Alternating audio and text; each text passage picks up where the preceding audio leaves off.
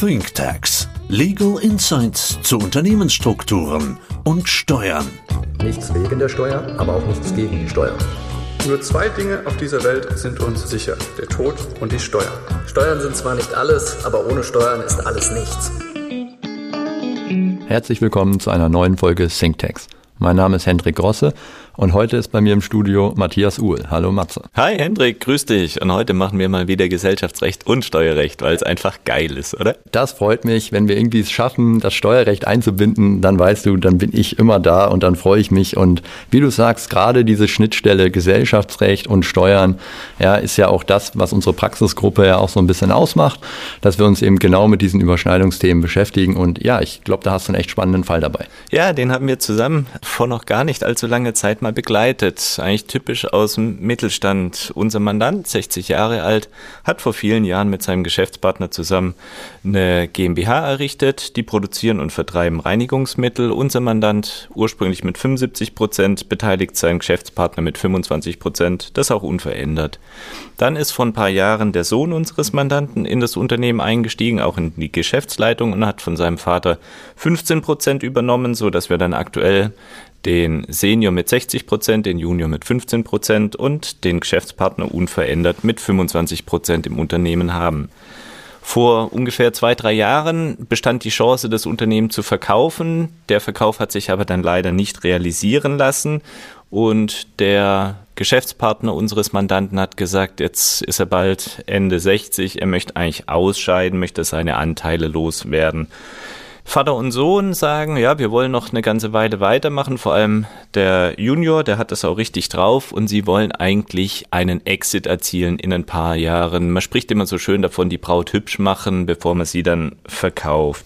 Beteiligt sind aktuell alle drei als natürliche Person an der GmbH, so dass sich für uns dann die Frage gestellt hat, was machen wir jetzt? Und zwar abschichten. Zum einen die Frage der veräußerungswillige Geschäftspartner, wie geht man mit dem um?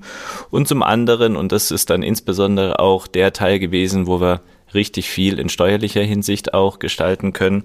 Wie macht man das eigentlich am besten für einen möglichen Exit in der Zukunft? Guter Punkt und auch wichtig die Unterscheidung, die du hier ansprichst, weil natürlich wir beraten nur unseren Mandanten, sprich eigentlich das Unternehmen, ja, und Vater und Sohn, aber natürlich bringt es nichts im Rahmen dieser Thematik jetzt irgendwie komplett den Ausscheidungs willigen Gesellschafter auszublenden, weil am Ende gibt es nur Streit und dann ist auch letztendlich vielleicht die Struktur nicht umsetzbar, die für die Familie wünschenswert wäre. Also insofern auch wichtig, da so einen Blick drauf zu richten, um eben alle irgendwie auch an einen Tisch zu setzen und dann einfach mal zu gucken, okay, was kann man denn mit dem machen? Genau richtig, ja.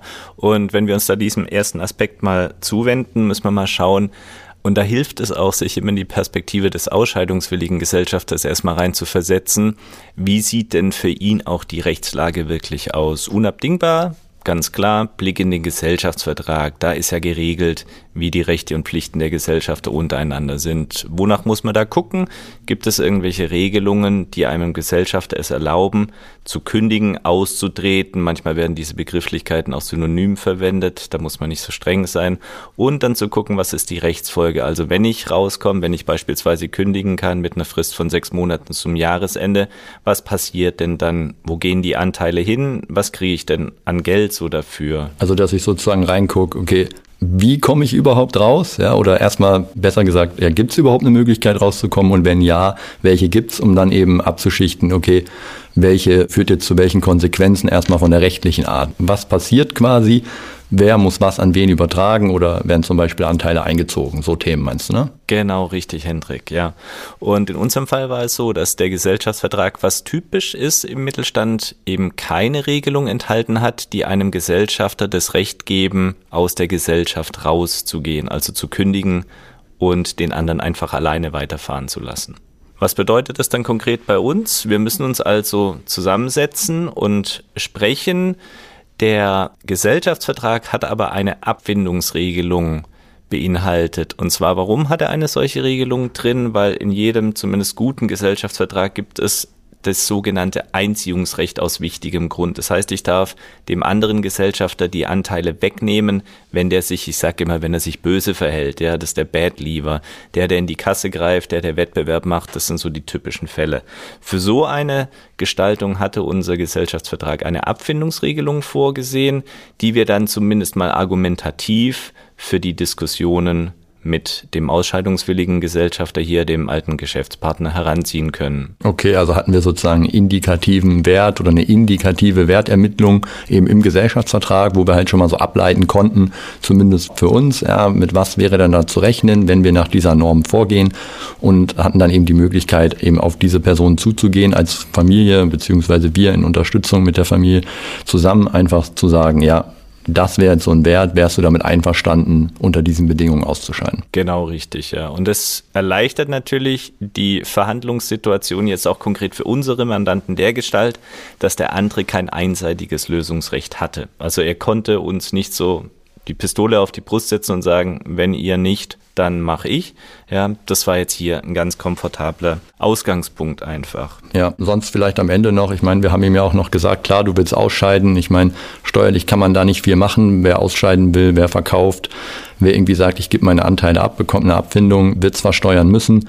Er war dann, glaube ich, das war ihm klar, er war ja auch ganz happy, dass wir ihm noch gesagt hatten, okay, wenn du irgendwie da so noch so einen Stundungseffekt haben willst, dann müssten wir vielleicht nochmal über Ratenzahlung oder du verkaufst gegen eine Leibrente, wo du eben steuerlich auch nochmal Möglichkeiten hast, da eben nicht sofort alles zusammengeballt versteuern zu müssen. Damit war er ja dann happy und so konnten wir das ja ganz gut abfrühstücken, dass wir eben dieses Ausscheidungsthema von der dritten Person gelöst hatten und konnten uns eben der Familie dann frei widmen. Genau, wunderbare Überleitung zum zweiten Komplex in diesem Thema. Wie stellen wir uns denn sinnvoll und gut für die Zukunft und einen möglichen Exit auf? Hier vielleicht nochmals die Besonderheit. Bislang waren ja Vater und Sohn nicht gleich beteiligt, sondern der Vater ursprünglich mit 60 Prozent und der Sohn mit 15 Prozent. Die beiden haben aber gesagt, für den Fall, dass wir wirklich den Exit machen, das Unternehmen verkaufen, dann wollen wir, dass wir beide jeweils 50-50 davon profitieren. Also abweichend von der Beteiligung am Kapital als solchem. Was haben wir denn denen alles so mit auf den Weg geben können? Ja gut, du hast ja die Ausgangssituation beschrieben. Da ist natürlich immer so, die halten ihre Anteile im Privatvermögen aktuell. Das heißt, wir müssen natürlich einmal da erstmal schauen. Wenn ich weiß, dass ich irgendwann einen Exit vollziehen möchte, dass ich irgendwann meine GmbH-Anteile verkaufen möchte, bin ich immer bei dem Thema, dass ich mir halt überlegen muss, brauche ich den Erlös denn eigentlich sofort? Weil klar, wenn ich ihn sofort im Privatvermögen brauche, dann kann ich auch in so einer Struktur bleiben. Aber das führt dazu, dass ich sofort 28 Prozent Steuern eben bezahle. Sprich, wenn die beiden einfach ihr Unternehmen in drei Jahren verkaufen in der aktuellen Struktur, dann sind sie mit 28 Prozent Steuern dabei im sogenannten Teileinkünfteverfahren. Und das ist dann eben diese Abwägung, wo man dann sagen muss, naja, klar, irgendwie wird der Erlös für die Altersversorgung eingeplant, aber wenn man ihn nicht sofort braucht und wenn man weiß, der Exit ist noch eine bestimmte Zeit weg, kann man eben darüber nachdenken, dass man eben jetzt zu einem guten Zeitpunkt, wo man weiß, man will noch nicht verkaufen, eben noch eine Holdinggesellschaft dazwischen schaltet. Was ist denn der große Vorteil einer solchen Holding? Na, der Vorteil ist dann, dass letztendlich eine Kapitalgesellschaft jetzt die Anteile am operativen Unternehmen hält. Und wenn ich das für eine gewisse Zeit durchgehalten habe. Ich bringe ja meine GmbH-Anteile in eine Kapitalgesellschaft ein und bekomme dafür neue Anteile. Und jetzt habe ich den Effekt, dass wenn jetzt die Kapitalgesellschaft den Anteil verkauft, an der operativen GmbH, dass ich diesen Veräußerungsgewinn nahezu steuerfrei vereinnahmen kann. Das ist eine Steuerbefreiung im Körperschaftssteuergesetz, setzt aber voraus, dass ich für die volle Steuerbefreiung eben sieben Jahre durchgehalten habe. Ihr hattet das in einem früheren Podcast ja auch schon mal besprochen bei dem Thema Einbringung Einzelunternehmen in eine GmbH. Hier ist letztendlich genau das Gleiche, nur eine Ebene weiter gespiegelt, eine weitere Kapitalgesellschaft dazu. Da habe ich die gleichen Fristen, die ich da eben beachten muss. Genau, und du hast es gerade schon gesagt, das ist natürlich ein enormer Steuerunterschied, ob ich dann in einem Exit nahezu null versteuere oder nahezu 28, 29 Prozent. Das ist viel Geld, das erstmal dann weiter investiert werden kann, das arbeiten kann, sei es mit Immobilien, Aktien, das hast du auch schon mal beschrieben. Das ist natürlich schon ein Unterschied. Als wir das denen erklärt haben, waren die Augen recht groß damals. Ja. Genau, sie waren begeistert, hatten natürlich noch dieses Thema dann, wir wollen doch Diskvotal verteilen, wir sind unterschiedlich beteiligt aktuell. Wie kriegen wir das hin und wie haben wir das gelöst? Da haben wir gesagt, es ist immer die Möglichkeit gegeben, trotz Beteiligungsverhältnissen XY wie Z auszuschütten. Was will das sagen? Wir mussten spiegeln die Überführung von den 15 Prozent des Sohnes und den 60 Prozent des Vaters bei der Einbringung in die Holding-Konstruktion, also in die Holding GmbH.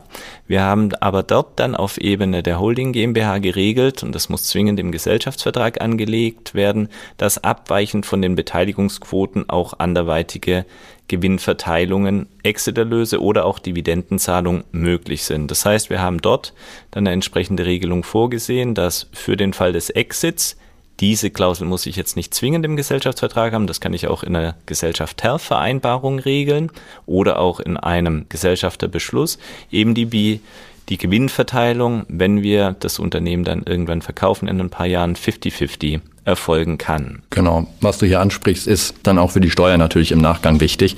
Denn du hast ja eigentlich gesagt, also erstmal müssen wir dafür sorgen, dass diese diskotale Gewinnverteilung, die wir wollen, dass wir die im Gesellschaftsvertrag verankern. Damit wir eben so eine Möglichkeit drin haben, sprich, wir haben zivilrechtlich wirksam die Möglichkeit, eben von den normalen Beteiligungsverhältnissen abzuweichen. Und da ist es auch steuerlich mittlerweile so, dass zum Glück der Bundesfinanzhof das jetzt auch mal höchstrichterlich geklärt hat, steuerlich, ja, dass wenn ich eben eine zivilrechtlich wirksame disquotale Gewinnverteilung beschließe, dass das auch grundsätzlich steuerlich anerkannt wird. Und das war bisher immer wirklich schwierig, weil die Finanzverwaltung immer irgendwie so einen Gestaltungsmissbrauch unterstellt hat. Er relativ schnell gesagt hat, na, ihr seid 60, 40 beteiligt, ja, da müssen die Gewinne auch so ankommen. Und wenn ihr jetzt davon abweicht und einer bekommt 80, 90 Prozent, weist mir mal wirtschaftliche Gründe nach. Ja, erklärt mir mal, warum ihr das macht. War ich schnell auch in dem Thema Schenkung. Ja, hatte immer Diskussionen mit der Finanzverwaltung und deswegen sind wir relativ glücklich, dass wir jetzt mal eine höchstrichterliche Entscheidung haben, dass man einfach sagt,